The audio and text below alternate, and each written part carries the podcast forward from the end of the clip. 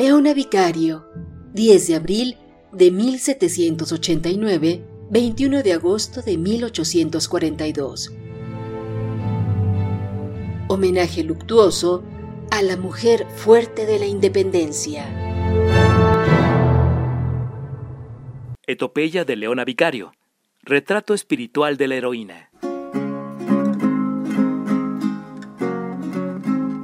La efigie única de Doña Leona Vicario es inconfundible, la cual ha aparecido en imágenes conmemorativas de la lucha de independencia.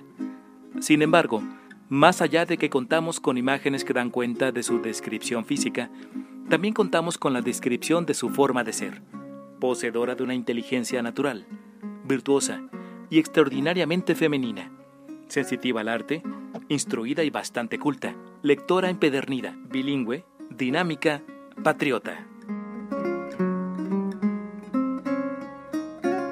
Tal es la descripción que nos refiere uno de sus parcos biógrafos, el insigne escritor Sánchez de la Barquera.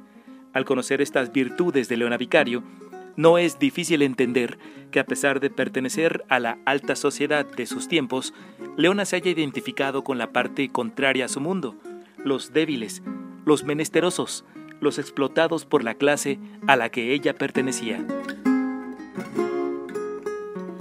En el propio despacho de su tío y tutor, don Agustín Pomposo, acérrimo monarquista, Leona hacía manifestación de sus ideas. Fue por esto, quizás, que llamó la atención de un joven bachiller, que llegó hasta el bufete de su padrino, el yucateco Andrés Quintana Roo, quien seguramente quedó prendado del arrojo e inteligencia de Leona Vicario. Ahí comenzaron a tratarse, quizás sin imaginar que sus vidas quedarían unidas al fragor de la lucha independentista.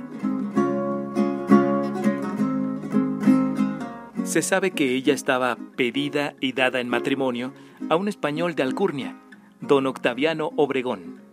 No obstante de que, al parecer, Leona Vicario estaba conforme con esa unión pactada, según las costumbres, fue perdiendo el interés al no haber correspondencia ni haber concluido el susodicho noble español los protocolos para contraer las nupcias con Leona, marchándose incluso a España, razón por la cual muchos creen se refrendó en Leona un aborrecimiento por todo lo español, una de las tantas mechas que hacían arder la lucha por la libertad. Fue en esa época de su vida que comenzó su labor en pro de la insurgencia y aprovechando sus relaciones con las altas esferas del virrey, así como su posición económica encumbrada, empezó a servir de mensajera y de mecenas del movimiento insurgente. Es en este sentido en el que nos deja atónito su compromiso por un movimiento que estaba muy lejos de beneficiarla. Es más, era algo totalmente en contra de los de su clase y muy fácilmente podía llevarla al desprestigio y a la ruina.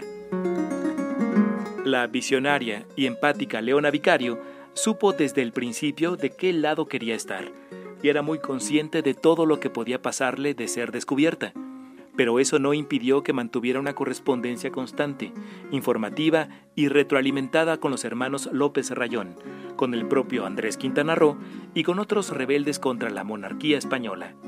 Organizó recuas o conductas para enviarles de su propio peculio, armas, ropa, medicinas, municiones, alimentos, pólvora, tipos y tinta de imprenta. Hizo gastos para los viajes de los contactos secretos y ayudó económicamente a los huérfanos y a las viudas de los luchadores por la libertad. Dato inédito. La participación de Leona Vicario como benefactora de la causa insurgente en lo correspondiente al sacrificio de sus riquezas y sus bienes nunca ha estado en duda.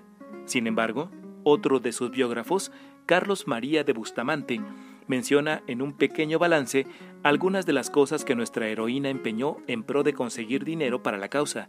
Abandonaría su vida de esplendor y bienestar para ir a la destrucción.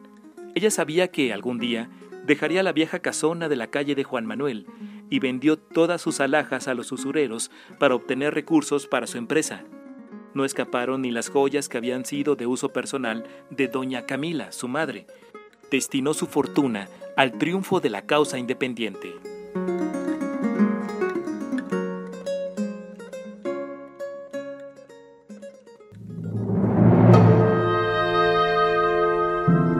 ...2020... Año de Leona Vicario... Benemérita Madre de la Patria. Radio Educación.